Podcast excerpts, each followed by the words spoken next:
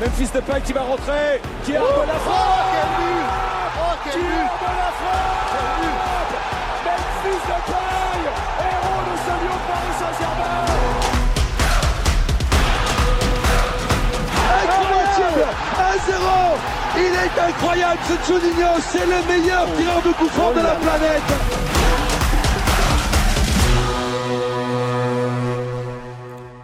Et bonsoir à tous, on se retrouve à nouveau pour un nouveau numéro de Let's Go. Alors ce soir, on est accompagné de football tactique. On va revenir sur le match du PSG, bien sûr, et puis on va parler aussi du match à venir du stade de Brest.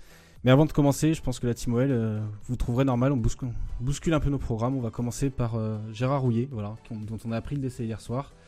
Je laisse la parole euh, à Valentin, qui n'a pas pu être avec nous ce soir, mais qui tenait à, à vous adresser un petit message sur Gérard Rouillet et rappeler qui il était. Il était un homme de l'ombre, un homme de lumière, mais surtout un homme du club. Gérard Rouillet est décédé hier et c'est tout un pan de l'histoire de l'OL qui l'emmène avec lui. Certes, sa carrière ne se résume pas au Gone, évidemment. Il a permis au PSG de gagner son premier titre de champion en 86. Il a redonné la gloire perdue à Liverpool pendant six belles années.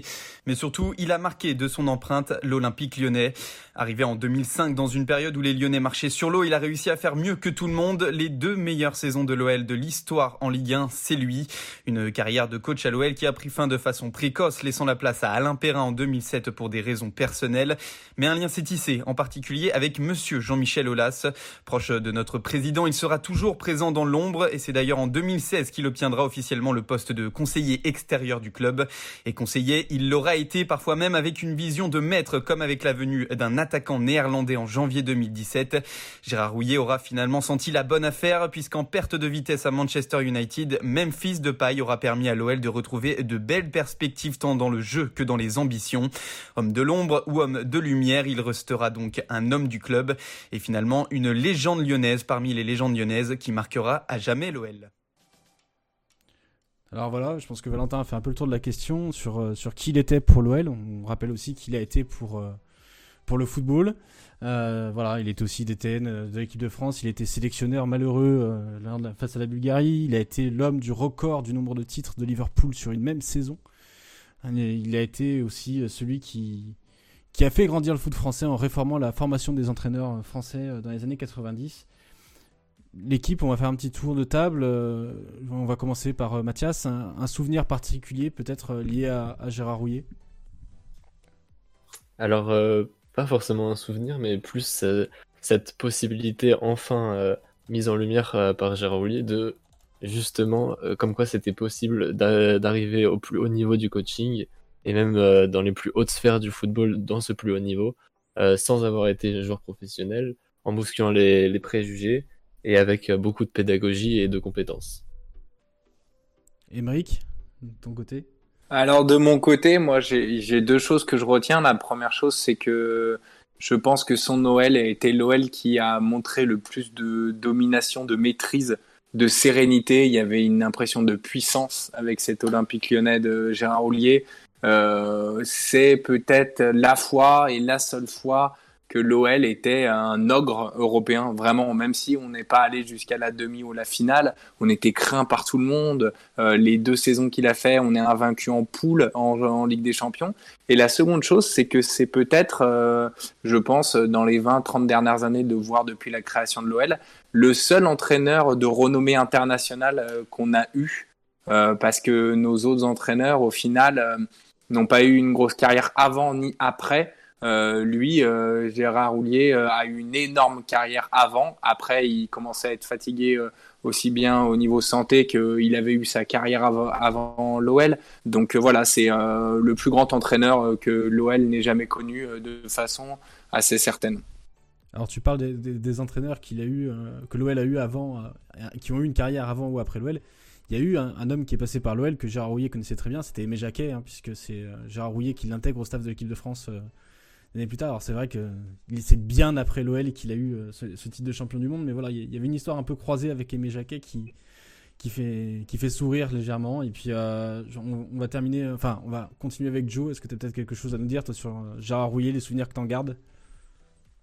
Oui, bah effectivement, je rejoins euh, mes camarades. Euh, c'est effectivement durant ces, deux années où il a été coach qu'on on s'est dit que c'était le moment où on pouvait vraiment gagner la Ligue des Champions, parce qu'on sortait en plus de l'échec euh, face au PSV avec Paul Le Guen, donc euh, on se disait c'est bon quoi. Et puis là, quand on a commencé à voir euh, bah, l'OL sous Gérard Rouillet, on a vu une équipe encore plus dominante, pas forcément plus dangereuse, mais en tout cas plus dominante, qui avait beaucoup plus de sérénité.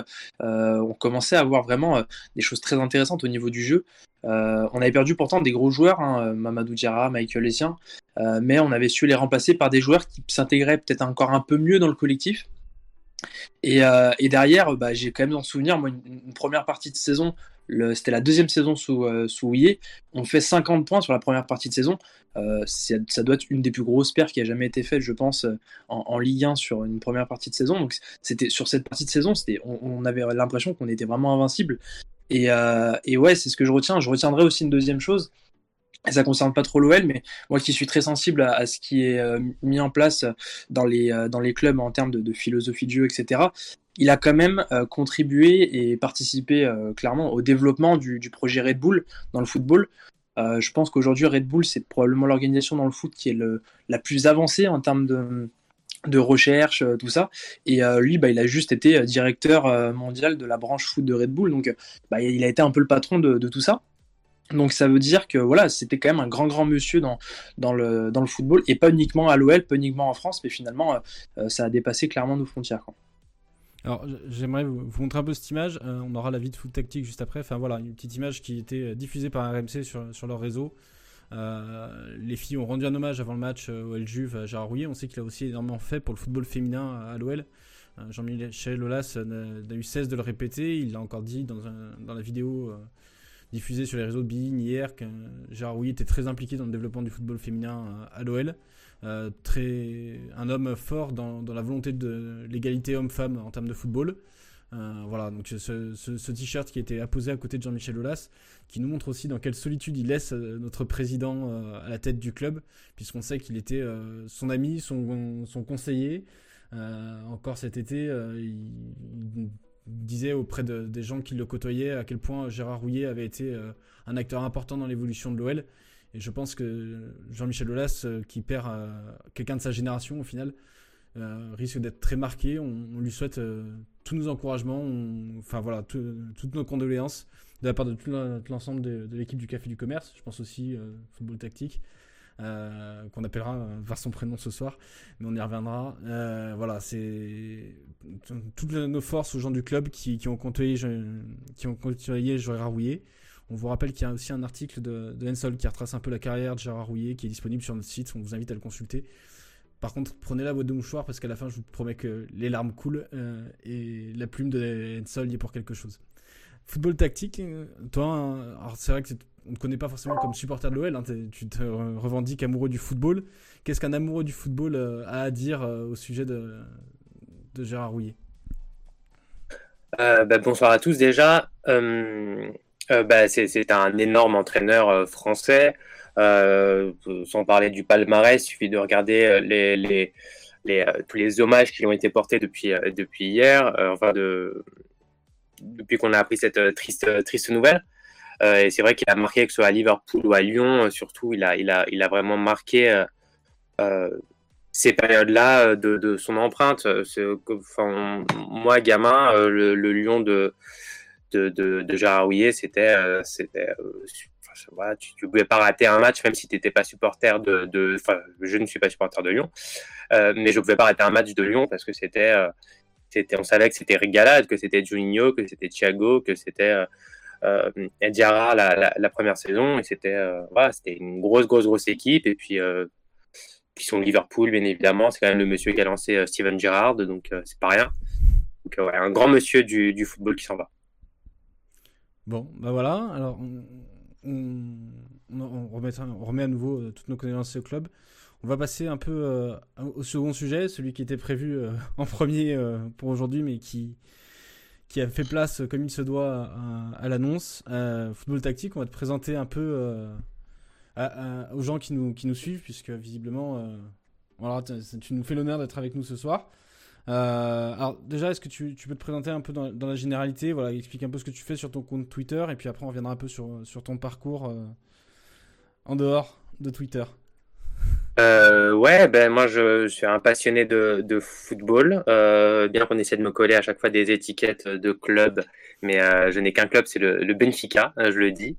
Euh, donc moi après je suis passionné ouais, de, de, tactique parce que très jeune j'ai compris que j'avais pas de talent avec les pieds, donc je me suis dit merde, comment tu peux mélanger ta passion pour le foot alors que que c'est compliqué avec les pieds? Et j'ai commencé à m'intéresser à la à, à la tactique, au football. Et puis étant euh, d'origine portugaise, c'est un peu plus facile euh, parce qu'avec euh, José Mourinho, ça a quand même ouvert pas mal de portes à la discussion, au débat au Portugal sur ce sujet-là. Et, voilà, donc depuis, depuis que je suis tout gamin, c'est beaucoup de lecture, beaucoup d'apprentissage. Et puis je me suis dit que j'avais envie de partager cette passion-là via Twitter. Et puis voilà, et puis comme ça, il y a un peu plus d'un an, j'ai lancé le compte et, euh, et je suis ici ce soir. Voilà, la boucle est, bouclée. Alors, ta, rencontre avec le football, tu, tu nous parles de Benfica, euh, tu, tu, nous parles du fait de ne pas être doux avec tes pieds, je suppose que tu as, dû jouer un peu en club. Comment a lieu un peu ta, rencontre avec le foot euh, en, général? Je, je, franchement, j'ai l'impression que c'est un truc que depuis toujours. Quoi, j'ai même pas de de, de moments genre de ce déclic euh, genre ok le foot euh, c'est ma passion. J'ai l'impression que c'est depuis que je suis tout gamin vraiment. Euh, même si le premier match que j'ai vu c'était au Parc des Princes c'était un, un, Porto Sporting. Donc pour un supporter du Benfica c'est un un souvenir bizarre. Mais c'est le premier match que j'ai vu dans un stade je vais avoir 3-4 ans. Et en fait c'était un c'était la Coupe du Portugal se, se jouait en gros quand il y avait match nul il y avait un deuxième match et il y avait eu deux matchs nuls. Le troisième match se jouait à Paris et donc c'est ce match-là, donc c'est peut-être un premier souvenir, ce qui est assez bizarre pour un supporter du Benfica, de voir un, voilà, un, Porto Sporting. Ah oui, c'est comme pour vous, je sais pas, d'aller voir un Saint-Etienne Grenoble en, premier souvenir de, de, match de foot, quoi. Ça doit être, voilà. je te rassure, c'est pas mon cas. Mais, voilà. euh, ta, ta rencontre un peu avec l'OL, puisque tu, si je me trompe pas, tu es de notre génération. Je suppose que tu as vécu la, domination euh, OL euh, des années 2000. C'est un peu ça qui te fait connaître l'OL. Est-ce que tu as, d'autres souvenirs un peu euh, plus anciens avec l'OL Ouais, j'ai l'impression que le premier souvenir, c'est l'arrivée de Sonia Anderson à Lyon, moi. c'est, je me rappelle de, de, la une de, enfin, des, des, journaux qui disaient genre la star qui va faire rentrer euh, Lyon dans un voilà dans un dans un nouvel univers, dans un nouveau monde, etc. Je me souviens très très bien de ça. Euh, et je me souviens de, de bon, j'ai vu la fin, enfin, moi je me souviens un peu des dernières années avant le premier titre, mais cette ascension euh, vraiment de, de, Lyon qui commence à s'imposer dans les trois premiers, et puis de Lyon qui gagne le premier titre, et puis euh, le deuxième, puis le troisième, puis le quatrième, et puis là on fait ok d'accord. En fait, c'est il a quand même pas mal bossé, euh, Monsieur Olas. Mais c'est vrai que l'arrivée de Sonny Anderson, moi c'est la celle qui m'a le plus marqué, et peut-être celle de Tony Vérel aussi bizarrement. euh, pourquoi? Parce qu'à l'époque, avec Lens, il déchirait tout et euh, il était disputé par les, les, les, les, plus grands clubs français. Et euh, il y avait le PSG dessus, il y avait euh, l'OL et il avait signé à l'OL. Et bizarrement, moi, dans ma tête, le PSG, c'était quand même bah, un des grands clubs français et qu'il décide de signer à Lyon, je me disais, ok, en fait, Lyon, ils sont vraiment, euh, ils sont vraiment sérieux, quoi. Et c'est pas, c'est des trucs de gamin que j'ai en tête, et, voilà, c'est les premiers souvenirs que j'ai, c'est ça. Tony Vérel qu'on conservera plus tard euh, pour ne pas prendre Cristiano Ronaldo. Enfin, pour la petite histoire. Euh, quand on voit l'évolution. Non, mais c'est vrai que Tony Vérel, on peut comprendre effectivement à l'époque c'était quand même un attaquant vedette. c'est vrai qu'on peut comprendre que son arrivée marque, même si elle est passée un peu dans l'ombre de celle de Sonny Anderson et puis du départ de, de Cavego qui avait fait aussi beaucoup, beaucoup couler d'encre euh, dans les journaux. Euh, donc euh, voilà, mais écoute, merci pour ces souvenirs. On a, tu nous as préparé pour ce soir une petite analyse de quelques passes de jeu. Alors quelques passes de jeu, moi qui ai préparé les diapositives, il y en a quand même pas mal. Euh, ouais, voilà. moi, je, préfère en faire plus que pas assez. Euh, c'est comme la nourriture. Hein. Quand j'invite, je préfère en faire plus que pas assez. C'est pareil. Voilà, euh, on, va, sur, on, va, passer sur LPG. Alors, on, va introduire peut-être un peu le sujet avec le, leurs sentiments de, de, nos différents chroniqueurs. Hein. Donc, vous avez pu les, les voir euh, lors de leurs mots pour Gérard Rouillet. On a ce soir, on a, avec nous, on a Émeric, on a Joe, on a Mathias, qui sont des, des habitués de, de Let's Go. Euh, votre ressenti d'abord de, de supporter, puisqu'on parlera de la, la, tactique plus précisément avec Patrick après. Est-ce que vous pouvez nous, dire, euh, enfin voilà, on n'y croyait pas trop, hein, on se cache pas, quand on s'est eu la semaine dernière, on se disait faut y aller avec les, avec les crocs, mais on a conscience quand même en face c'est le PSG et que le PSG risque de jouer au niveau Ligue des Champions. Tourelle a décrit le match d'un niveau très bas. Est-ce que c'est votre ressenti? Est-ce que vous, vous, prenez plutôt ça pour de la frustration du fait que le PSG n'ait pas gagné? Ou est-ce que vous êtes d'accord avec le fait que le match a été de niveau plutôt très bas? Bah, j'étais, euh, stressé toute la journée, clairement. Euh, on va pas se mentir sur, par rapport à ce match. Mais à la fois, je sentais qu'on pouvait faire un coup. Euh, parce que Paris en doute, nous, euh, nous qui sommes sur une grosse série, euh, il y avait moyen de faire quelque chose. Je pensais qu'il allait y avoir plus de buts, beaucoup plus, parce qu'on avait deux attaques en feu et que, euh, que Paris avait des doutes au niveau défensif. Est-ce que Tuchel et un peu frustré en disant que le match était de, plutôt bas au niveau de la qualité, oui et non, parce que c'est vrai que Paris a été très faible. Paris a été très très faible. Hein. Euh, Lyon a été bon euh, en première période, mais Paris a quand même été très faible. Il n'y a, rien à dire. Après, euh, Lyon leur a mis un pressing vraiment impressionnant. C'est ce que je vais retenir en premier. Et la seconde chose que je vais retenir, euh, à, part l'impossibilité de Paris à gérer cette ce pressing de l'OL, c'est la, la, facilité que l'OL avait à gérer le pressing de Paris et des euh, circuits de passe qui marchaient extrêmement bien en une touche de balle et qui étaient très plaisants à voir. J'avais l'impression de revoir euh, des Tanguy Ndombele, euh, Ferland Mendy qui ressortent des balles contre Paris euh, il y a deux ans. une facilité à contourner le pressing qui était vraiment en première mi-temps assez hallucinante. Donc bon, j'ai beaucoup aimé Paris, j'ai beaucoup aimé Lyon contre Paris et surtout encore une fois notre milieu de terrain qui a vraiment brillé. Alors Mathias, par exemple, si je te dis que moi j'ai ressenti un peu le, le match peut-être moins maîtrisé que les, matchs précédents, mais qu'il y avait quand même du sérieux de la part de l'OL. Qu'est-ce que tu en penses? Mathias? Euh, Moins maîtrisé? Bah ouais. non, je, suis pas trop d'accord. Je pense qu'il était plus maîtrisé que tous les autres qu'on a fait. Ça veut pas dire que l'OL fait un énorme match. Peut-être que celui contre, paradoxalement, je pense que celui où la barre tremble encore, euh, on le maîtrise moins, mais il est de plus haut niveau que celui-là. Parce que Paris, euh, en, contre-pouvoir, a été très mauvais euh, dimanche soir. Euh, par contre, je rejoins totalement Emmerich sur les intentions à la relance. C'est quelque chose qu'on n'avait pas vu depuis longtemps, enfin, à part sur les, sur les derniers matchs avec Garcia, puisqu'en ce moment, ça va très bien de ce côté-là. Et, mais c'est vrai que pour, pour commenter ce qu'a dit Tourelle, je pense que oui, il y a de la, frustration d'avoir fait un si mauvais match de son côté, mais peux pas dire que non plus que l'OL a été incroyable ce match-là. Par exemple, les autres matchs d'avant, je les ai trouvés plus encourageants que là. Même si là, évidemment, on est tout euphorique parce que c'est à Paris, ça fait 13 ans, etc. Joe, ton, avis, est-ce que c'est juste lié à ce, côté euh, Ça fait longtemps qu'on n'avait pas gagné à Paris. Est-ce qu'il y a, est-ce que tu as vu des, signes plus positifs que lors d'autres matchs?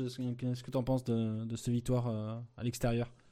Bah, C'est-à-dire que je trouve qu'on est très bien rentré dans ce match-là, euh, qu'effectivement, euh, on, sentait qu'on pouvait, on a mis un but, mais euh, dans, la première mi-temps, mais on pouvait même, je pense, en mettre plusieurs. Hein, on, sentait que si on poussait, on pouvait y arriver. mais le, ressenti que j'ai eu sur ce match-là, c'est que les joueurs, en fait, ont senti que du côté du PSG, quelque part, ça, c'était pas très offensif. Et donc là où face à euh, à Metz dernièrement notamment, euh, et donc globalement les dernières équipes qu'on a rencontrées, on sentait qu'en fait on, avait vraiment la capacité de pouvoir en mettre beaucoup plus et, on avait besoin de confiance. Là j'ai presque ressenti, enfin, ressenti qu'ils se sont dit on mène un zéro, c'est déjà très bien. De l'autre côté, ils sont pas trop offensifs et en gros euh, le comportement ça a été un peu après. On va gérer, on va les attendre, on va pas trop non plus découvrir parce que c'est ce qu'ils attendaient. Et, euh, et derrière, c'est vrai que c'était un petit peu dommage parce que je pense qu'on était vraiment plus fort sur ce match-là. Et ça a donné vraiment le, ressenti qu'on pouvait vraiment euh, pouvoir enchaîner après ce but-là. Et qu'après, on a voulu peut-être un peu trop temporiser. Mais mine de rien, c'est quand même ce qu'on a vu sur, euh, sur les derniers matchs où souvent, à la 70e, on arrêtait de jouer. Face à, face à Metz notamment, on, avait, on avait vu ça aussi. Donc, globalement, ouais la petite déception, c'est qu'effectivement, qu'on n'ait peut-être pas pu euh, hausser le niveau. quelque part, le PSG ne l'a pas fait non plus. Donc la, déclaration de, Thomas Tourel est quand même pas hyper euh, euh, objective dans le sens où bah, si le PSG aurait voulu élever le niveau, je veux dire, la, prestation aurait sûrement été tout autre. Alors, Football Tactique va nous parler un peu, je vous entends parler de pressing, d'organisation, ce genre de choses. Ça tombe bien, la première partie va être sur le, sur, le bloc lyonnais durant, ce match. Euh, football tactique, déjà, euh, première réaction sur, la partie, euh, on va dire, qualité du match. Est-ce que tu es de l'avis de Tourelle? Est-ce que toi qui es totalement neutre, est-ce que tu trouves qu'on a vu un, match de foot de basse qualité ou est-ce que c'est uniquement le PSG et que, un peu comme le disent nos, différents intervenants, c'est plus de la frustration de sa part? Ouais, franchement, si s'il a trouvé qu'il y avait un mauvais match, c'est surtout, enfin, le PSG a fait un mauvais match. Euh, pour avoir un beau, un très beau match de football, il faut que les deux équipes, euh, les deux équipes aient envie de jouer, soient capables de jouer. Et, euh, et moi, j'ai vraiment ressenti qu'il n'y avait qu'une seule équipe qui avait envie de jouer, c'était Lyon. Euh, il peut même pas se, se, cacher derrière le fait que, par exemple, Lyon a joué bas et a fermé le jeu, un peu comme Marseille avait fait contre le PSG en début de saison. Il n'y a même pas ça. Euh, S'il a trouvé le match mauvais, moi je pense qu'il a trouvé le match de son équipe euh, euh, mauvais surtout. Parce que le match a été dans son ensemble plutôt intéressant et Lyon a été plutôt intéressant. Après le dernier quart d'heure, dernière 20 minutes, les Lyonnais ont décidé de baisser un peu le bloc. Bon, dommage. Mais, mais dans l'ensemble, non. Je suis pas d'accord avec lui. Bon, bah, tu as utilisé le mot-clé, le bloc lyonnais. On va y passer. Je te laisse la main et puis moi, je, je me contente de passer les diapos quand tu m'en fais signer. Alors, euh, petit problème technique, c'est que je ne vois pas les diapos. Alors, euh, tu, tu, peux te mettre sur, sur Twitch pour me regarder en parler. Il faut juste couper okay. le son. Mais elles sont dans l'ordre que tu me les as données. Ok, d'accord. Donc c'est bon. Ok, bah, c'est bon. Donc si, si t'as la euh, tu peux suivre sur ton ordi en parallèle, je pense. Absolument. C'est non, non, c'est parfait. Euh, donc oui, oui. En fait, le... moi, ce que j'ai trouvé intéressant, c'est que euh, le, le, pressing n'était pas incroyable. C'est-à-dire que dans le sens où euh, on n'avait pas un peu le pressing à la, Bielsa, on va dire, ou le pressing à la à la Barça à une époque, de courir après le joueur et d'aller les chercher. Mais par contre, dans la fermer les espaces, dans euh, empêcher les, joueurs parisiens de trouver les, euh, les lignes de passe, ça c'était très très très intéressant. Et on peut le voir par exemple sur cette première slide que le bloc est plutôt haut et qu'il y a impossibilité totale pour les Parisiens de, euh, de trouver l'axe du terrain. Et on sait que l'axe du terrain, c'est là où il y a les meilleurs joueurs, surtout du côté du PSG. Neymar, Verratti, Paredes, Di Maria, euh, c'est là où ils sont, c'est dans l'axe. Et donc en fermant l'axe, les, les, les, Lyonnais obligeaient le PSG à jouer sur les côtés. Euh, donc ensuite, sur la slide qui est juste après, la slide 2, on peut voir toujours ce même mouvement donc le 4-3-3, on peut voir que la défense est plutôt assez haute, le milieu de terrain est bien, euh, est bien quadrillé, et il y a tout de suite cette occupation et cette réaction. On voit déjà des joueurs, bon là c'est du fixe, mais on voit quand même du mouvement, avec des joueurs capables de tout de suite sortir. Et on va le voir de toute façon sur des slides un peu plus, un peu plus loin. Euh, sur la slide d'après encore, on peut voir pareil, le même, la même idée. Euh, là, on est un peu plus bas sur le terrain, mais le bloc reste toujours très refermé dans l'axe, donc toujours pour empêcher le ballon de rentrer à l'intérieur du jeu, là où PSG est vraiment dangereux. Euh, là où il est dangereux, Neymar, c'est quand il reçoit le ballon dans cette zone-là, aux 30-35 mètres, et qu'il est capable de taper une accélération par un dribble, etc. Et Neymar, il a été super bien contrôlé parce que les Lyonnais ont empêché en fait euh, la défense ou les milieux de terrain euh, parisiens de trouver Neymar dans le dans le bloc. sur la slide d'après, pareil, on peut voir la ligne lyonnaise bien en place il n'y a pas forcément, comme je dis, il n'y a pas un pressing dans le soir où on sort tout de suite sur le porteur de balle, on essaie de le courir après, on essaie de le suivre, de, de lui mordre les chevilles, un peu comme on dit. Mais en tout cas, il y, y avait cette envie de fermer les espaces et de, dire, OK, mon pote, tu peux faire ce que tu veux, mais par ici, tu passes pas. Si tu veux, tu cherches les côtés. Euh, donc là, pareil, sur la slide d'après, pareil, on voit toujours ce mouvement-là. C'est plus pour montrer que c'est pas, pas un hasard. Et sur la slide d'encore après, là, on peut voir le bloc parisien. Et là, on voit vraiment la différence entre le bloc lyonnais qu'on a vu jusqu'à présent, qui était super euh, compact, super bien euh, euh, organisé et, qui fermait vraiment l'axe, avec le bloc parisien qui, s'étend sur euh, une cinquantaine de, mètres, pas loin. Euh, et voilà, et on voit un mec comme comme Thiago, là c'est Thiago Mendes qui a la balle et qui a un peu toute la la, le temps, l'espace pour, pour faire et réfléchir ce qu'il veut. Alors que les, Paris, que les Parisiens, quand ils avaient la balle, ils n'avaient pas ce temps-là. Euh, sur le, moment d'après, on voit cette aussi cette euh, sur la slide d'après on voit le, le, les Lyonnais tout de suite venir enfermer aussi euh, les joueurs qui peuvent recevoir le, le ballon dans certaines zones. On va voir que c'est très important. Sur la slide d'après, on voit à un moment donné justement où Neymar reçoit cette balle et tout de suite, clac, vu que le groupe et le bloc est, très resserré et proche les uns des autres, c'est beaucoup plus simple après de fermer. quand un mec comme Neymar, qui est évidemment le joueur le plus important du PSG, reçoit le ballon, et eh ben il est tout de suite encerclé par quatre joueurs et c'est très très très compliqué euh, pour lui de s'en sortir. Et euh, pareil sur la slide d'après, ouais, c'est une action qui précède le but sur la dernière slide de la partie bloc. Euh, c'est une action qui précède le but et qui ressemble beaucoup à l'erreur qui a amené le but. En fait, c'est pareil, c'est le, le, bloc très resserré, euh, pas forcément un pressing. On voit là, c'est euh, ouais, Toko Ekambi qui est sur le porteur de balle, mais qui est pas forcément en train d'aller vers lui, mais il ferme toutes les lignes de passe. Et vu qu'il n'y a absolument aucun mouvement du côté du PSG, et eh ben c'est très simple. Même Verratti, je crois, ou c'est Paredes, je sais plus, va lui faire la passe et va lui donner la balle. Donc ça donnera pas but, mais sur l'action d'après, c'est Kimpembe qui fait pratiquement la même erreur au même endroit, et on va revenir après dessus. Et euh, et donc c'est ce, ce cette capacité qu'ont eu les, Lyonnais à fermer les espaces euh, dans l'axe et à forcer le PSG à jouer sur les côtés qui a permis bah, d'être tranquille et de finalement de pratiquement pas subir l'attaque parisienne ou très peu. En tout cas moi j'ai pas mémoire. Voilà pour la partie bloc.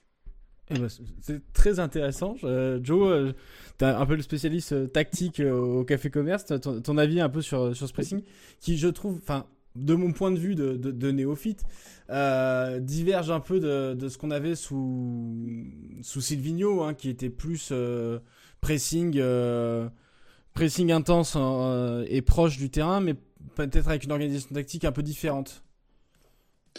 Oui, euh, Sivigno était, un peu plus proactif au, niveau du pressing. Là, on voyait qu'en fait, c'était plutôt euh, une, position qui, était un petit peu dissuasive euh, bah, de passer par l'axe, comme l'a très bien euh, expliqué Patrick.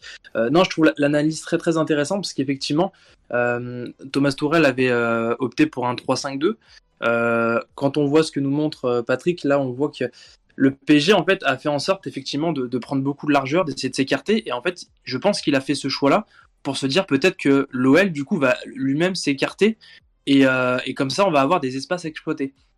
Mais en fait, euh, je pense que là-dessus, Rudy Garcia a, très bien préparé ce match parce que, en fait, il a, pris euh, Thomas Tourel à son propre jeu. C'est-à-dire que non, Garcia, il a voulu blinder l'axe. Et comme le disait Patrick, c'est vrai que les, joueurs de côté du PSG, ce ne sont pas les joueurs qui ont, euh, on va dire, le, plus, euh, qui sont le plus en capacité de pouvoir faire des différences. Et là, on l'a vu qu'effectivement, dès euh, sitôt qu'on ferme l'axe, c'est beaucoup plus difficile. Et puis globalement, là, les, solutions pour le, le, PSG, pour la relance parisienne, c'était les, joueurs de côté et souvent un peu les, les, pistons qui étaient quand même placés assez haut. Donc, ce sont toujours des passes un peu difficiles à faire parce que c'est des longues passes et ça permet au bloc lyonnais de coulisser d'avoir du temps quand même pour coulisser. Et là, euh, bah, souvent, on a vu ces situations-là où effectivement, on, avait le, temps de pouvoir se remettre en place, alors que si ça passe par l'axe, on peut avoir parfois des passes un peu plus courtes qui peuvent nous mettre en danger. Donc effectivement, euh, de ce point de vue-là, euh, j'avais pas forcément autant poussé l'analyse, mais c'est très intéressant de le noter parce qu'effectivement, on a vraiment dérangé le, PSG pour pouvoir déjà relancer et, lancer ses séquences collectives. Alors, Émeric, je vais te lancer sur un sujet que t'aimes bien, un joueur que t'aimes bien, euh, dans, cette densification de l'axe, il y, a un joueur qui a brillé hier à l'OL, euh, qui a pris le relais quand le bloc n'y est laissé passer euh, Neymar, c'est Lucas Paqueta, avec énormément de foot, ce qu'on appelle de foot intelligente, même si j'ai un peu de mal avec ce terme. Est-ce que tu peux nous parler un peu de son, match hier de ce que tu en as pensé? Bah, il a été, il a été assez phénoménal dans le sens où il a réussi à gagner un peu une bataille euh, mentale contre euh, Verratti et Paredes. Euh, parce que Verratti et Paredes sont des mecs qui sont capables de faire disjoncter les autres par des petites fautes, par des petites dribbles, etc. Sauf que Paqueta, sur ce match-là, il a été meilleur dans tous les secteurs, aussi bien offensifs que défensifs.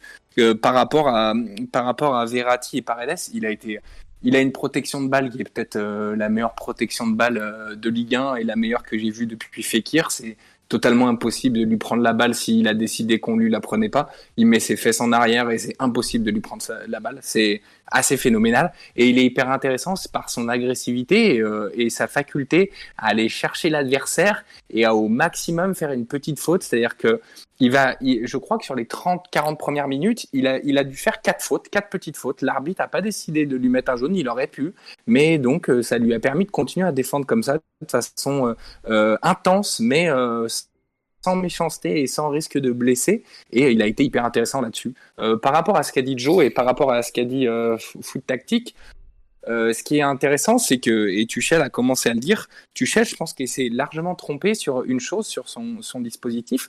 C'est que qui a été le meilleur pour Paris C'est quasiment Florenzi. En tout cas, ça a été le plus dangereux. Pourquoi? Parce que euh, on a délaissé les côtés, comme l'a expliqué euh, Foot Tactique. Et quand on sait la, la faiblesse défensive de nos deux latéraux quand c'est Dubois et Cornet, parce que je pense que Deschiglio est meilleur en défense, euh, il a eu tort de pas insister sur les côtés, euh, en mettant peut-être Di Maria sur un côté, voire Neymar, voire en commençant avec Mbappé. Bon, Mbappé était un peu fragile, mais il aurait dû insister euh, sur nos difficultés, c'est-à-dire sur les côtés. Nos, difficultés sont sur les côtés. On a un milieu de terrain qui est très bon et on a une défense centrale qui est en pleine confiance. Je comprends pas, encore une fois, qu'un coach aussi expérimenté à la, à la manière d'un Pop Guardiola dans le final, Final 8 qui a, a complètement déjoué contre nous, je comprends pas que des grands coachs comme eux puissent aussi mal analyser un adversaire que, que, nous sommes, nous, euh, l'Olympique lyonnais. Alors, Mathias, ton avis sur la question, est-ce que, est-ce que tu penses que Tourelle aurait dû basculer peut-être sur un 4-3-3 On avait vu qu'en remontant Danilo Pereira d'un cran, il pouvait basculer éventuellement Di Maria sur une aile de l'autre côté. Est-ce qu'il aurait dû y avoir un changement tactique euh, plus important de la part de, de Tourelle ou est-ce que euh, il était un peu coincé dans, ce schéma de jeu? Oui, je pense qu'il y a une erreur là-dessus, d'autant que Di Maria était déjà sur le terrain, donc il n'y a pas besoin de faire rentrer quelqu'un en panique à la 20e. Euh, Di Maria était déjà là, il jouait beaucoup trop axial se- selon moi. Et, oui, tu pouvais largement monter Danilo Pereira, du coup euh, Diallo, Kimpembe charnière, Florenzi Baker de l'autre côté, et euh, t'avais Di Maria juste à réorienter et Neymar euh, à gauche. Et, et là, tu appuyais en plein là où ça faisait mal pour l'OL, avec un milieu délaissé, mais où, où tous les joueurs de l'OL se retrouvent être et des attaques euh, sur les ailes qui, euh, qui font mal et là où l'OL est le plus faible. En plus, Mathias, il doit avoir un peu les boules parce que du coup, Moïse Keane, on l'a pas vu du match. et Oui. du coup, il l'avait dans MPG et il a pas marqué. Et Toko Ekambi euh, non plus. Et Mais j'ai gagné non plus.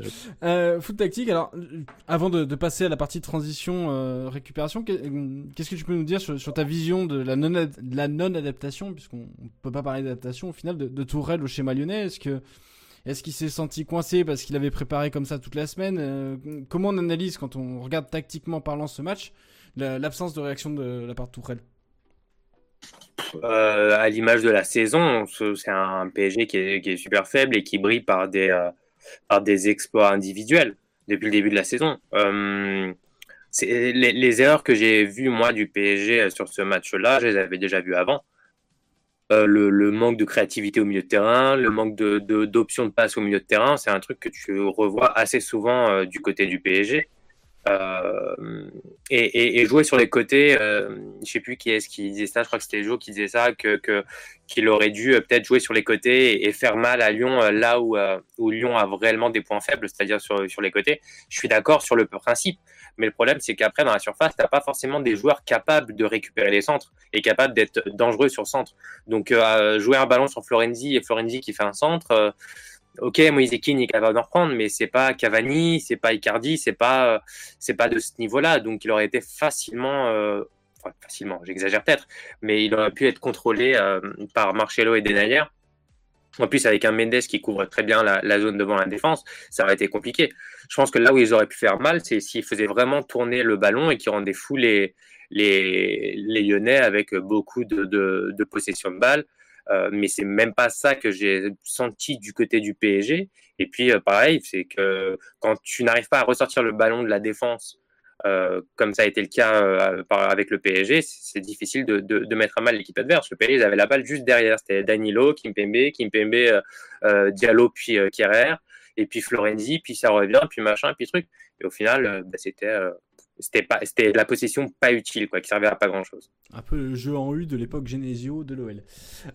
Ouais. Alors, c'est bien parce que tu as parlé de Denayer Marcelo, je vois Hugo aussi qui nous, qui nous parle de Denayer euh, dans le match. C'est vrai qu'on on parle peu du match de la défense de l'OL, puisqu'on on a tendance à parler de l'OL dans sa globalité, mais c'est vrai qu'on on a une sérénité défensive qui est un peu retrouvée, à l'image d'un Denayer hier, qu'on j'ai trouvé personnellement très très calme dans certaines situations euh, à l'OL et qui se tendait un peu. C'est vrai que cette charnière, au final, elle, elle fonctionne bien quand l'équipe veut passer sur le centre, puisqu'elle est difficilement euh, prenable dans les airs. Euh, c'est une équipe qui perd, c'est une, une charnière qui perd très peu de duels aériens. et qui en plus a une certaine sérénité à la relance quand il faut repartir après un centre. J'aurais voulu votre avis un peu, euh, un peu pêle-mêle comme ça, euh, l'équipe sur, euh, sur la, charnière de l'OL qui finalement retrouve un niveau assez intéressant. Qui bah, m'a impressionné. Vas-y Joe.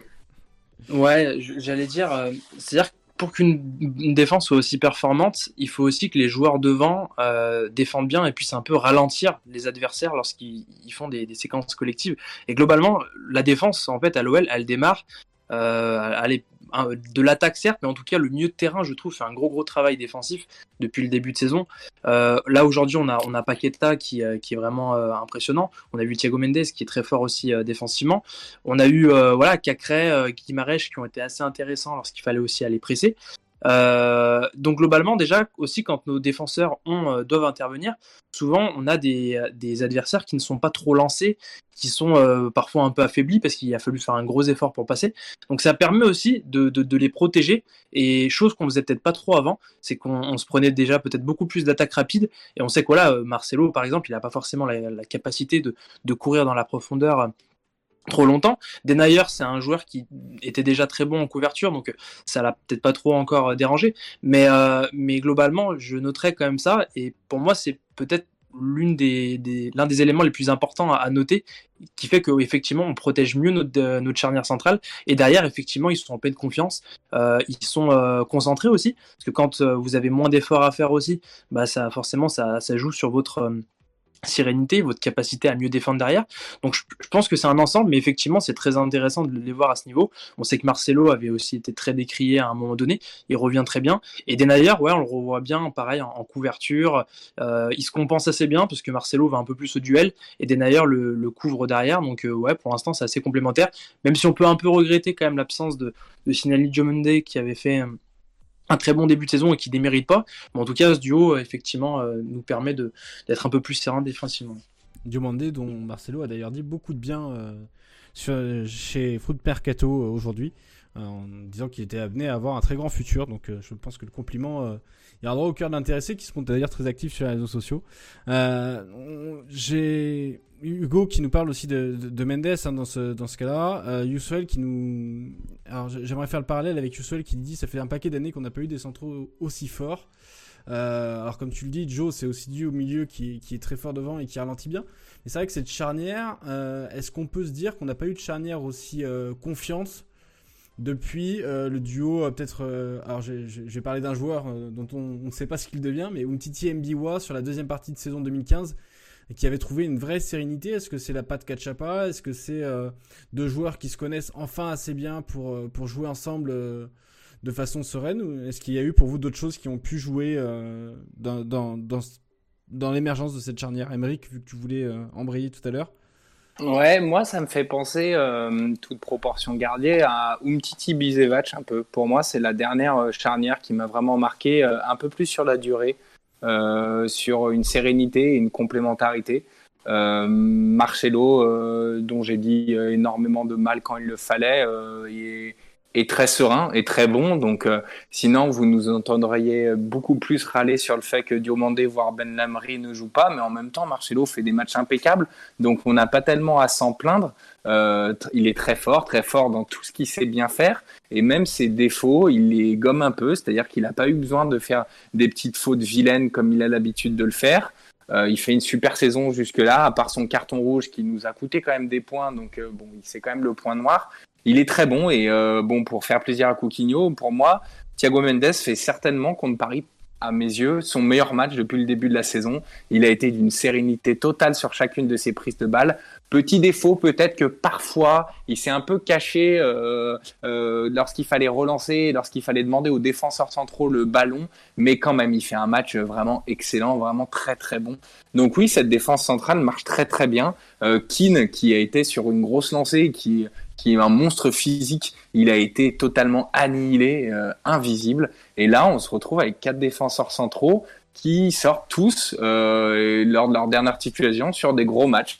C'est-à-dire que la dernière fois que Diomandé a, a, joué titulaire, a fait un gros match. Ben Lamry jamais titulaire, mais quand il est rentré, euh, quand il le fallait, il a fait un match monstrueux. Chacun de nos défenseurs centraux sont, est en pleine forme. Donc oui, ça nous est pas arrivé bah, d'avoir 400 trop haut niveau depuis, euh, je ne saurais même pas dire. c'est vraiment hallucinant et c'est une très bonne nouvelle. Alors, Et du coup, dans ces conditions, vu que je vois que ça en parle dans le chat, qu'est-ce que vous faites de Andersen quand il va revenir? Ah, il était Attends, on en perd deux, hein. on en perd deux en oui. 2000, euh, on en perd deux en 2021. hein.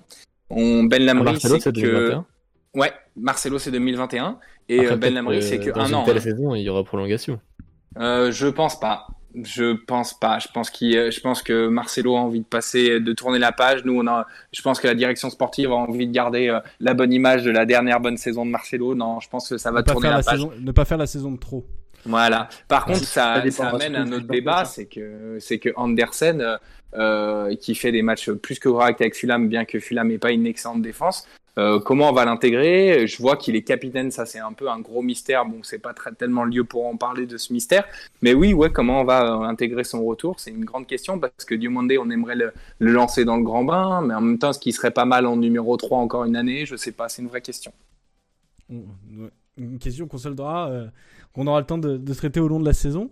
On va passer à la, deuxième palette que nous a préparé euh, notre ami Foot Tactique. Sur, c'est bien puisqu'on était sur la défense. Donc on va faire la transition euh, attaque-défense puisque c'est quelque chose qui a bien marché à l'OL. Donc je te laisse la main, euh, Patrick, et euh, je te laisse nous expliquer un peu ce que tu nous as préparé. Ouais, absolument, parce que c'est vrai que, autant sur le jeu de possession, je n'ai pas été ultra impressionné par par le jeu par le jeu lyonnais. J'ai vraiment, mais par contre, j'ai vraiment apprécié ce qu'ils ont fait et ce qu'ils faisaient à chaque fois qu'ils récupéraient le ballon. Euh, et là, ça a été très très bien travaillé par euh, par euh, Rudy Garcia. Pour le coup, il l'avait déjà fait l'année dernière de profiter des, des, espaces qu'il y a dans les dos des des, latéraux du PSG. Et, et je peux comprendre du coup l'utilisation de, de, de, joueurs comme, comme Toko et, et, euh, et Kadewere sur les côtés parce que ce sont bah, des attaquants de, formation, donc du coup très agressifs dans les appels et qui cherchent tout de suite le but. Et on peut le, on va le voir. Donc là sur la, première, euh, la première image, c'est, c'est je l'ai vu assez souvent euh, du côté de Lyon, c'est de fixer le PSG d'un côté et vu que le PSG c'est vrai est un peu nonchalant dans son pressing et d'ensuite de trouver le, joueur libre sur le côté opposé. Donc là, sur la première, on voit euh, Léo Dubois sur le côté droit qui était libre. Et sur la slide d'après, tout de suite, Léo Dubois est tout de suite un appel de Kadewere dans la profondeur et dans le dos de, de Baker. Et tout de suite, là, tu vois euh, cette envie d'aller très, très vite vers l'avant et de tout, tout, de suite trouver les espaces dans le dos des, euh, des, des, euh, des latéraux adverses ou de la défense adverse. Sur l'image d'après, c'est une récupération au milieu de terrain, donc le milieu du, du, PSG totalement aux fraises. Et tout de suite, là, je crois que c'est Paqueta vers Awar. Et t'as Awar tout de suite qui va prendre cet espace-là dans le dos de, du milieu de terrain parisien. Euh, Paqueta va évidemment le trouver. Donc sur la, slide d'après, euh, on peut voir qu'en une passe, euh, tu as pratiquement euh, quatre joueurs du PSG qui sont effacés et que euh, les Lyonnais se retrouvent en 3 en trois contre 2. Euh, Danilo va sortir un peu bêtement sur sur Awar qui va euh, joliment euh, l'effacer. Et sur la slide d'après on peut voir que en l'effaçant il y a un 3 contre 1 euh, et après sur la slide d'après on peut c'est l'action où Toko et Kambi rate un peu son centre et est un peu trop long euh, mais voilà, cette capacité à aller très vite, et finalement, là, en 2-3 passes, tu as effacé pratiquement tout le bloc parisien et tu te retrouves bam, face au but. Donc là, après, c'est une petite, petite euh, erreur technique, on va dire. Euh, on peut pas trop lui, en vouloir, ça arrive.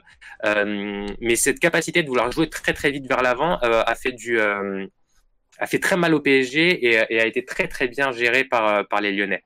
Euh, sur la slide d'après, c'est l'action du but. Et elle est intéressante parce qu'en fait, elle mixe absolument euh, tout, ce dont on a parlé. C'est-à-dire que tu as le pressing, donc là, on voit très bien euh, les joueurs bien en place, euh, cette envie de fermer l'axe du terrain. Pas forcément d'aller au pressing parce qu'on voit qu'il y a une certaine distance entre le porteur de balle et, le joueur lyonnais. Sur la slide d'après, il y a une passe vers, vers Kimpembe. Et là, tout de suite, on voit les deux joueurs qui commencent à se rapprocher de Kimpembe pour venir le fermer, un peu comme on a vu tout à l'heure avec, avec, euh, sur Neymar. Et tout de suite, là, tu as un entonnoir qui va se fermer. Donc, sur la scène d'après, on peut voir euh, ce, cet entonnoir tout de suite qui vient se fermer et ce pressing tout de suite qui vient totalement fermer euh, le, joueur parisien qui donc là c'est Kimpembe et l'autre je crois que c'est Verratti de mémoire ou Paredes je sais plus. Je crois que c'est Paredes. Et là tout de suite tu as voilà t'as le, le, la relance parisienne qui est asphyxiée. Et dès que la, récupération, il y a un petit geste qui est super intéressant sur la slide euh, juste après. Euh, on peut voir, il y, a, deux pailles qui commencent à faire un appel. Et en fait, cet appel, on s'en rend pas compte, mais bon, j'ai revu, revu les images, hein. euh, va obliger Paredes à, faire deux petits pas sur le côté, euh, assez bêtement d'ailleurs, et va ouvrir totalement tout le couloir qu'on voit pour, pour Kadewere qui va pouvoir profiter tout de suite de cet appel. Et donc là, on peut voir qu'entre la récupération et le but, il y a quelques secondes qui se passent seulement. Donc je trouve que le but euh, lyonnais, il résume parfaitement la stratégie lyonnaise, c'est-à-dire entonnoir, on ferme l'axe. Euh, le PSG a essayé de- rentrer de force, mais sans idée. Récupération rapide, balle dans le dos et, euh, le but. Euh, là, on peut le voir pareil, c'est sur en deuxième mi-temps, on garde toujours la même dynamique, donc le, bloc très resserré. Euh, le bloc très resserré, récupération, et dès la récupération, sur la side d'après, on voit un appel dans le dos euh, du euh, de- donc euh, c'est euh, Toko et Kambi qui fait un appel dans le dos du défenseur euh, parisien Euh, et euh, Depay qui fait un appel en diagonale pour écarter un peu et ouvrir l'espace. C'est sur la slide euh, juste après celle-ci. Euh, donc voilà, on voit l'appel dans le dos et on voit donc tout de suite cette récupération et attaque rapide. Euh, et donc voilà, on peut après, sur les autres slides, pareil, on voit la même chose, c'est récupération et tout de suite un appel. Là, c'est Toko et Kambi, pareil, l'appel dans la diagonale euh, du, du, latéral parisien et donc dans le dos de Florenzi euh, sur la slide, euh, je sais plus combien d'ailleurs, Euh, sur la slide 5, voilà. Et tout de suite, tu vois, sur après, c'est euh, Toko et Kambi qui se retrouvent. Et pareil, c'est une action qui va être un petit peu. Euh, après, forcément, là, ça, deuxième mi-temps, ça partait d'un petit peu plus loin. Donc voilà, quand tu t'es tapé 50-60 mètres de course, euh, avoir la lucidité euh, pour, après une heure, de, de faire le bon choix dans les, dans les 20 derniers mètres, voilà, c'est pas facile. On peut pas lui en vouloir, mais en tout cas, la stratégie lyonnaise était super bien affinée. Donc, slide d'après, s'il te plaît, c'est voilà, la continuité de, de celle-ci. Voilà, c'était juste celle-ci. C'est la continuité de la, de la, de la précédente. Et sur les sur euh, la, la celle d'après, si tu veux bien, s'il te plaît. Merci. Je suis désolé, j'ai l'impression de te donner des ordres. Non, non, non, il n'y a pas de souci, je suis là pour, pour appliquer. Euh, et, et donc euh, là, c'est, on garde la même dynamique, sauf que là, c'est, c'est Kadewere qui récupère le ballon et c'est Depay qui va enclencher ce mouvement pour faire l'appel tout de suite dans le dos du, du défenseur parisien, mais toujours sur le côté. Donc là, le ballon n'arrivera pas euh, sur Depay parce que euh, Kimpembe va, va réussir à intercepter la passe, mais en tout cas, la dynamique était toujours la même. Et sur la dernière slide, et après, promis, je te donne plus d'ordre. euh, on peut voir que, l'importance de Depay aussi dans ce système-là, elle est sur ça. C'est-à-dire que Depay, parfois, on voit euh, euh, là euh, Toko très axial, donc pas comme un ailier normal, donc très écarté. On le voit très axial, mais par contre, on voit euh, Depay descendre et demander comme un espèce de 9,5 de numéro 10 et venir presque former un espèce de petit triangle avec Awar et Paqueta. Et en fait, là, sur cette action-là, c'est euh, qui va venir et qui va jouer le 1-2 avec lui et Depay va lui remettre dans la profondeur. Mais toujours cette idée de fixer, d'essayer de trouver cet espace dans le dos, euh, dans le dos de la défense parisienne et notamment et surtout sur les côtés.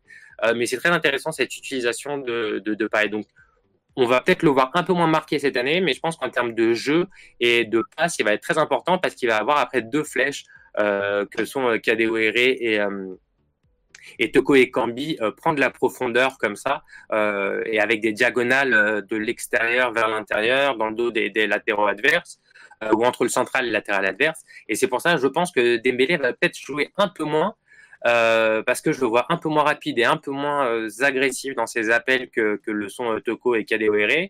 Et je le vois pas techniquement assez intéressant pour pouvoir faire ce que fait Depay en espèce de, de pivot, mais le pivot technique, quoi. Euh, pas le, pivot euh, qui, prend des ballons de la tête et qui dévie les ballons un peu n'importe comment. Euh, donc voilà, c'était la petite analyse sur la, réaction lyonnaise tout de suite à, la perte de balle et qui finalement a mené le, but de la victoire. Bon, très merci, c'était très intéressant.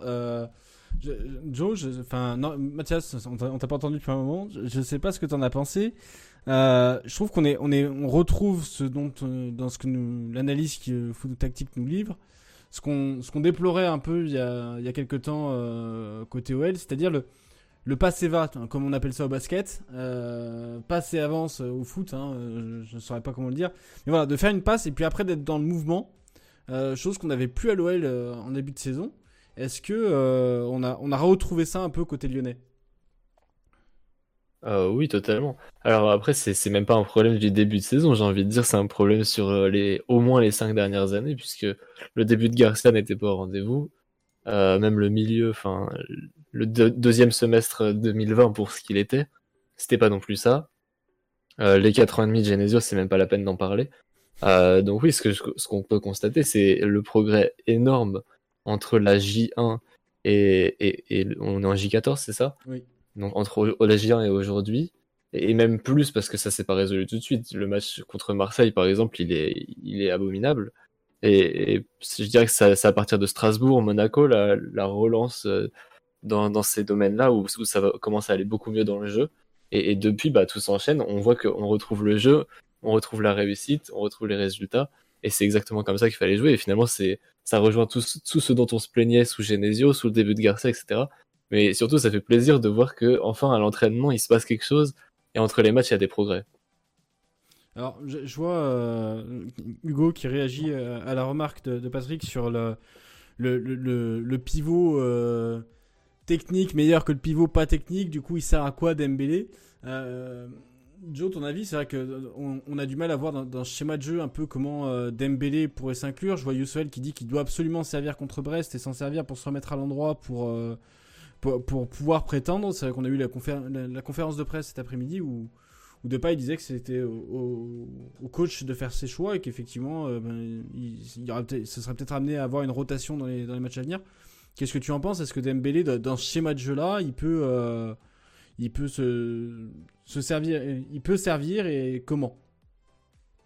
Ah, Globalement, oui. Euh, moi, je trouve que c'est compliqué de, donner une chance à, à Dembélé à l'instant T, dans la mesure où là, effectivement, on vient de trouver la, bonne recette et on voit qu'on a trois attaquants qui euh, vont très vite, qui se projettent vers l'avant, mais qui surtout savent jouer ensemble. On l'a vu, euh, même Toko qui, euh, par moment, nous avait habitués à autre chose. Là, on l'a vu très collectif, et puis même parfois même l'élément le plus créatif, il m'a assez surpris face au PSG. Kadewere, on a vu qu'il avait toujours le bon geste. sur des petites talonnades, il sent vraiment le jeu. Puis bon, bah Memphis, on, on va pas, on réexpliquer qui il est, mais donc ce que j'aime bien avec ces trois joueurs, c'est que ça rappelle un petit peu le trio qu'on pouvait avoir à l'époque euh, en, attaque euh, Lacazette, euh, Fekir, même Enji qui n'était pas forcément hyper technique, mais on avait un peu trois électrons libres devant et ça crée vraiment le chaos chez l'adversaire. Là, on retrouve ça et c'est vrai qu'avec Dembélé, malheureusement, si on le remet, euh, il n'a pas une mauvaise vision de jeu en plus, hein, mais au niveau des contrôles, au niveau de l'exécution des passes, on voit qu'il y a souvent du déchet. Et là, en fait, on peut pas se permettre ça, parce qu'on voit qu'on on mise beaucoup sur des attaques assez chirurgicales, et donc il faut que ça aille très vite et qu'il y ait euh, bah ouais, une efficacité euh, euh, maximale. Donc c'est vrai que dans cet aspect-là, c'est compliqué de, redonner une chance à, à Dembélé, même si là, on sait qu'avec l'accumulation des matchs, il va falloir qu'on soit capable de faire tourner, parce que il faut quand même regarder mobiliser tout le monde, parce que on va aborder la saison. Si jamais on a des blessures, il faut quand même que, que Dembélé soit en confiance. Il va falloir essayer de trouver une recette alternative où on arrive à intégrer Dembélé dans, dans cette équipe-là, parce qu'effectivement, oui, il faudra tôt ou tard de toute façon le faire jouer. Alors, Émeric, je sais que tu aimerais beaucoup réagir au sujet, mais le temps file un peu. Euh, ça fait bientôt une heure. Euh, voilà, un petit dernier sujet parce qu'il est venu sur la table et euh, on ne peut pas ne pas l'ignorer. Je pense que je vais te demander ta réaction, Émeric, mais je pense qu'on est tous d'accord sur le fait que en fin de match, Thiago Mendes méritait son carton rouge par rapport au geste qui n'est pas maîtrisé et qui met en danger l'intégrité du joueur. Même si certains joueurs parisiens auraient pu être avertis du rouge de la même façon, je pense à Paredes ou bien à Neymar sur son geste d'humeur sur euh, Mathias Di Chiglio. Euh, Qu'est-ce que vous avez une petite réaction sur l'arbitrage hier? Est-ce que vous pensez que l'arbitre a un peu, euh, quand on voit qu'au final Neymar euh, n'est pas, enfin, a subi une entorse bénigne. Est-ce que vous pensez que l'arbitre s'est un peu laissé dépasser par le fait que euh, le, côté impressionnant de la blessure de Neymar, ou le côté impressionnant qu'il a voulu y donner, est-ce qu'il a maîtrisé son match dans l'ensemble ou est-ce que vous pensez que l'arbitre est un peu passé à côté de son match? Je pense que par rapport à ça, euh, il est bon que qu'on ait gagné parce que sinon on aurait râlé pendant très longtemps. Moi, c'est sûr en tout cas. Parce que là, euh, tu as évoqué bien évidemment, je pense que la faute de Paredes est d'une grossièreté euh, totale. Pour moi, c'est rouge sans aucune, euh, sans aucune explication. Neymar, c'est un gros jaune en disant tu refais pas ça parce que c'est hyper dangereux, parce que clairement il balance des figlios sur euh, Lopez, c'est vraiment pas beau, bien qu'il y ait une petite faute sur lui à la base, mais c'est euh, c'est pas grand chose. Non, par contre, ce qu'il faut aussi voir, c'est la faute de Kipembe sur euh, deux pailles sur la ligne de, de des, des, 16 mètres 50, où certes il touche le ballon, mais sauf que toi, je vais pas te l'apprendre Antoine, que t'as beau toucher le ballon, si ton geste n'est pas maîtrisé et que tu et que tu déboîtes le mec après, ben il y a faute, c'est tout. Donc là, l'équipe MB fait un tag glissé où il est sur 2-3 euh, mètres et il ramasse de paille. Sur, euh, il, devrait avoir péno en fait. Donc non, son match est pas du tout maîtrisé. Euh, fort heureusement, on gagne, donc on n'a pas besoin de faire un débat sur l'arbitrage qui est trop long. Mais non, son match n'a pas été bon, pas du tout maîtrisé. Je suis d'accord, Giacomo Mendes, le rouge est pas scandaleux. Il est discutable éventuellement, mais il n'est pas scandaleux. Euh, parce que je suis pas forcément pour les euh, oui, il faut mettre plus fort euh, s'il y a une éventualité de blessure. Bah là, on se rend compte que finalement Neymar risque de jouer dimanche, donc la blessure, bon, elle est quand même assez faible. Donc non, le match est pas maîtrisé de la part de l'arbitre pour pour ma part. Alors, je vais juste pas te contredire, mais préciser un point. Euh, et, encore revenir sur cette réglementation de la VAR, euh, sur, le geste de Kimpembe. Le geste de Kimpembe peut être jugé comme dangereux, euh, pas maîtrisé. Maintenant, le problème dans le règlement de la LFP, quand on, quand on prend les textes, c'est que la faute, la faute doit être considérée comme grossière pour mériter une sanction. Il y a de la part de Kimpembe une mauvaise maîtrise de son geste. La mauvaise maîtrise de son geste, il est au libre arbitre de l'arbitre, c'est le cas de le dire, de juger de la faute ou non. Maintenant, sur l'instant, il juge qu'il n'y a pas faute. En application de ce texte, je suppose que la VAR a jugé qu'il n'y avait pas erreur manifeste d'arbitrage, puisque ce n'est pas une erreur qui va à l'encontre des textes, c'est une, question d'interprétation. Et à partir de là, effectivement, la VAR n'est pas consultée. Euh, Garcia qui dit que le penalty est évident, non, il n'est pas évident puisqu'il est libre à l'interprétation humaine. Donc voilà, juste pour préciser, il y aurait pu y avoir pénalty sur Kimpembe si on juge qu'effectivement le, geste de Mendes a, a, valu rouge. Moi je parle toujours quand on parle d'arbitrage d'échelle de valeur. Je pense qu'il est clair de dire que l'arbitre n'a pas eu la même échelle de valeur tout le long du match, euh, en fonction des fautes qu'on a pu voir. Et effectivement, à partir de ce moment-là, je rejoins ton point de vue, Émeric. Le match n'est pas maîtrisé puisqu'il n'a pas su garder son échelle de valeur. On va passer au dernier sujet. On va essayer de faire vite on va parler d'un match qui, va intéresser les tacticiens football tactique et Joe, le El Tactico, avec l'entraîneur français qui monte, euh, Olivier Dalloglio, que Joe aimerait bien voir, peut-être côté lyonnais, si euh, s'il devait y avoir une, un départ de Rudy Garcia cet été. Mais enfin voilà, euh, Dalloglio qui fait de très belles choses avec Brest, face à Rudy Garcia qui finalement maintenant maîtrise ses matchs, même face au gros, donc qui tactiquement, comme nous l'a montré Football Tactique, commence à maîtriser le sujet. Alors, euh, football tactique, déjà, ton point de vue un peu sur, sur, le début de la saison de Brest, je te prends un peu au dépourvu parce que tu viens de nous parler de l'OL et puis on parle de Brest. Mais je pense que tu as dû suivre un peu ce qu'ils faisaient vu, vu le, bon début de saison des Bretons. Euh, ouais, carrément. D'ailleurs, je sais pas si, si, vous avez vu, mais apparemment, il y a un intérêt de Lyon pour euh, Romain Perrault et, Romain. non, c'est pour Perrault et Fèvre. J'ai plus leur prénom. Mais voilà, l'équipe a annoncé ça. C'est Romain, les deux, oui. C'est Romain les deux ben voilà. je me dis mais non. Euh, ben voilà, euh, pour les deux Romains. Euh, oui, oui, évidemment, c'est un super, un super boulot, mais il le faisait déjà euh, quand il était du côté de Dijon. Donc, c'est pas une surprise de voir Dalloglio faire bien jouer ses équipes. Après, les résultats, forcément, c'est un peu plus surprenant parce que la qualité n'est pas incroyable dans son effectif. Mais moi, je suis avec Joe. J'aimerais trop voir un coach comme ça euh, dans un grand club euh, et à Lyon en particulier parce que euh, il y a un centre de formation qui, qui va avec ses idées, il y a des joueurs qui, qui correspondent totalement à son style de jeu. donc ça, serait, ça serait une super idée. Et c'est un football très positif, qui joue vers l'avant, il, peut jouer en contre, il peut jouer en possession, il a déjà montré plein de choses. Et c'est ouais, vraiment des équipes, enfin une équipe qui, qui, qui, que j'aime, que j'apprécie beaucoup et que j'aime beaucoup regarder. Le match notamment contre contre Lille avait été euh, avait été parfait pour ça. Enfin, j'avais adoré ce match-là. Et Joe, du coup, ton point de vue, que tu nous en dises un peu plus sur ton intérêt pour Dalloglio, dont tu vas, euh, j'ai cru comprendre commencer à faire la propagande pour l'OL. Est-ce que tu peux nous en dire un peu plus? Oui, oui, c'est, il fait, enfin, comme l'a dit Patrick, il fait une excellente saison. Il avait fait déjà un gros travail avec Dijon. Euh, là, c'est vrai qu'il nous a fait une... le début de saison, surtout la première partie de la première partie de saison a vraiment été impressionnante. J'ai trouvé du côté de Brest, euh, avec vraiment peut-être l'équipe la plus belle à avoir joué de, ce championnat. Euh, même si peut-être que là, on va les quand on va les rencontrer, c'est peut-être le moment parfait pour les jouer parce que ils sont un peu plus dans le dur dans le jeu. Euh, même s'ils viennent de gagner Reims, qui est quand même, je pense, là où l'une des deux équipes les plus faibles du championnat. Euh, globalement, on a vu face à Bordeaux, par exemple, ils ont carrément laissé le ballon à l'adversaire et qui sont un petit peu en doute.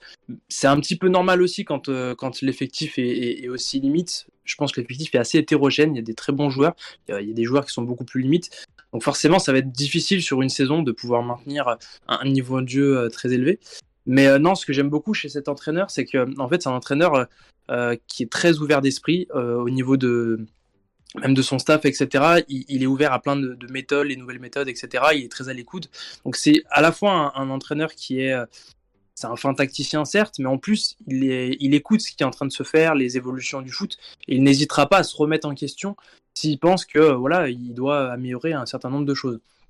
Et c'est vrai que quand on voit ce qui se passe, nous, du côté du centre de formation, avec la cellule de méthodologie basée sur le jeu de position, avec une ADNOL, etc., quand on voit ce type de coach, quand on voit le travail qu'il fait à Brest, forcément, ça donne envie de pouvoir l'avoir, non pas seulement pour euh, ce qu'il peut faire sur une saison, mais même en termes de projet, euh, j'imagine vraiment un développement qui pourrait être très sympa.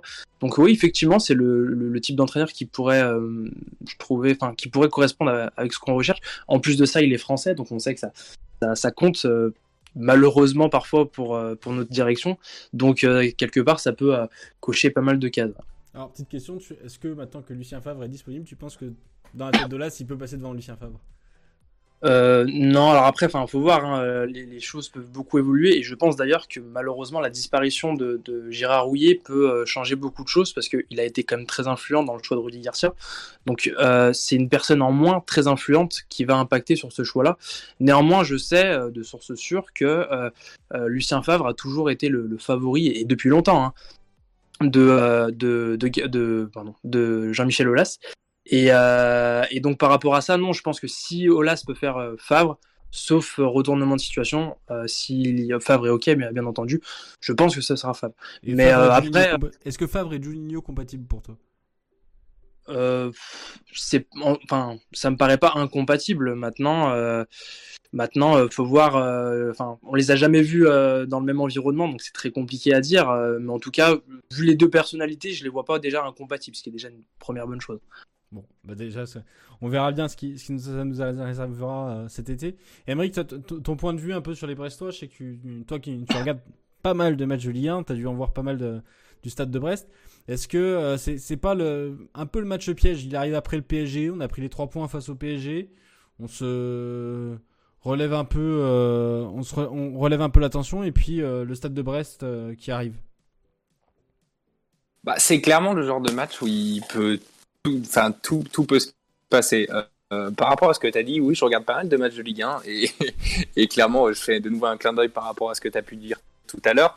C'est clairement grâce à mon petit gazon hein, que, je suis capable de regarder des 30-40 minutes d'un je sais pas d'un Brest-Lens ou des choses comme ça ça refait découvrir euh, des, petites équipes de Ligue 1 hein, où il y a du football intéressant etc donc voilà Brest hyper intéressant ça joue bien, ça joue, euh, ça joue très offensif avec des latéraux qui montent très haut. Romain Perrault, un super joueur, mais on le savait déjà à l'époque où il était prêté au Paris FC par Nice, si je me trompe pas. Euh, donc oui, c'est le match dangereux parce que c'est le match où, euh, enfin tout, tout, tout peut arriver. Bon après, par contre, c'est une équipe qui ferme pas forcément le jeu, même si, bon, contre Bordeaux, ils l'ont un petit peu fermé. Donc, clairement, on peut marquer aussi 3 ou 4 buts, mais on peut s'en prendre aussi parce que, euh, bien que, bien que je suis, sois pas totalement euh, en désaccord sur le côté homogène de l'équipe, je suis pas totalement d'accord non plus dans le sens euh, ils ont une petite profondeur de banc, ils ont pas mal de joueurs, notamment offensifs. Euh, il y a de la matière, notamment un Gaëtan Charbonnier qui en 9,5-10 est, euh, est hyper intéressant et qui joue quasiment plus en ce moment. Euh, et puis sur les ailes, ils ont beaucoup beaucoup de monde, beaucoup de joueurs intéressants. T'as du Honora, t'as Le Doiron, t'as Fèvre, devant t'as Cardona, t'as Mounier, t'as Charbonnier. Il y a quand même beaucoup beaucoup de monde. Euh, ce qui est pas mal pour Lyon, c'est qu'il va manquer Belkelba, il va manquer Le Doiron, il manque quelques personnes assez importantes et il manque aussi euh, euh, Pierre-Noël Gabriel si je me trompe pas. Euh, donc ça va être faux Turier, l'ancien Lyonnais, qui va jouer normalement s'il revient de blessure. Donc oui, Brest, c'est une équipe dangereuse où tout peut arriver. Normalement, il y aura beaucoup de buts. Bon, bah voilà, vous avez pu voir, et Mike, euh, avec mon petit gazon, il maîtrise euh, l'encyclopédie de la Ligue 1. euh, donc euh, voilà, on a eu le, le, point blessure complet. un Brest qui s'annonce donc un peu diminué face à l'OL, mais un Noël qui devra faire attention. Les trois points valent autant que ceux qu'on a pris face au PSG. Ce serait dommage d'en perdre trois juste après avoir été gagné les trois du PSG ce serait une ardoise remise à zéro et c'est vrai qu'on s'en passe très bien.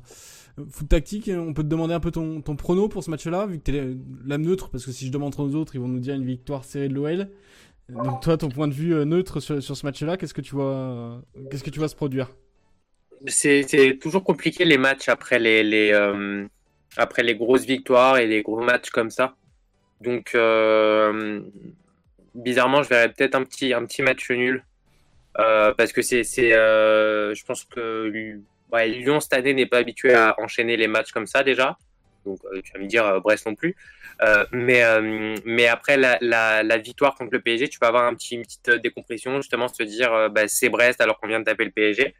Donc ouais, moi si je devais miser, ça serait le match nul. Donc avec ça, vous êtes sûr que Lyon va gagner au moins 4-0. Bon, bah, on espère que tu te tromperas, voilà, on verra rien. Euh, on vous donne pas les cotes, on, les a Sachant que Brest est, la seule équipe de Ligue 1 à zéro match nul de la saison. J'ai Youssouel qui nous dit 1-3 pour l'OL dans le chat. Alors euh, c'est 3-1, hein, euh, le match a lieu euh, au Parc OL. Vu qu'on avait eu le débat la semaine dernière sur le match du PSG qui n'avait pas lieu au Groupama Stadium. Non, non, c'est 3-1 pour l'OL puisque ça se jouera bien au Groupama Stadium. Il y a un hommage qui est prévu d'ailleurs à, Gérard Rouillet en avant-match. J'espère que... Alors, si je ne me trompe pas, c'est diffusé par Téléfoot. J'espère que la chaîne fera en sorte que les images de l'hommage soient, soient diffusées en avant-match. Donc euh, voilà, sur ce, mes amis, on va se souhaiter une bonne soirée puisqu'il est déjà, ça fait déjà 1h10 que nous sommes avec vous. Voilà, on essaye de respecter le format d'une heure pour ceux qui écoutent en replay, pour ceux qui en profitent pour faire leur jog, comme ça c'est chronométré, ils, ils savent qu'ils ont fait un jogging de une heure une fois que le, podcast est terminé. Euh, je vous souhaite à tous une bonne soirée. Je remercie euh, Patrick d'avoir été avec nous, c'était un, réel plaisir. Bah, merci à vous de m'avoir invité, c'était super sympa. Et puis je pense qu'on te reverra chez nous puisque c'est tes palettes étaient très intéressantes et je pense qu'on va chercher à en bénéficier euh, aussi souvent que possible. Avec plaisir. Joe et Mike, Mathias, bonne soirée. Bah, bonne soirée, à, très vite. Bonne soirée. Bonne soirée. Merci à Patrick encore une fois, ça permet d'avoir euh, des émissions variées, d'avoir un peu une analyse tactique comme ça, donc merci beaucoup à Foot Tactique. Merci beaucoup, merci à Merci. Et puis merci à ceux du chat qui nous ont suivis, on vous souhaite une bonne soirée et puis on vous dit à la semaine prochaine, il y aura deux débriefs de match pour le prix d'un. Donc ne manquez pas, let's go la semaine prochaine.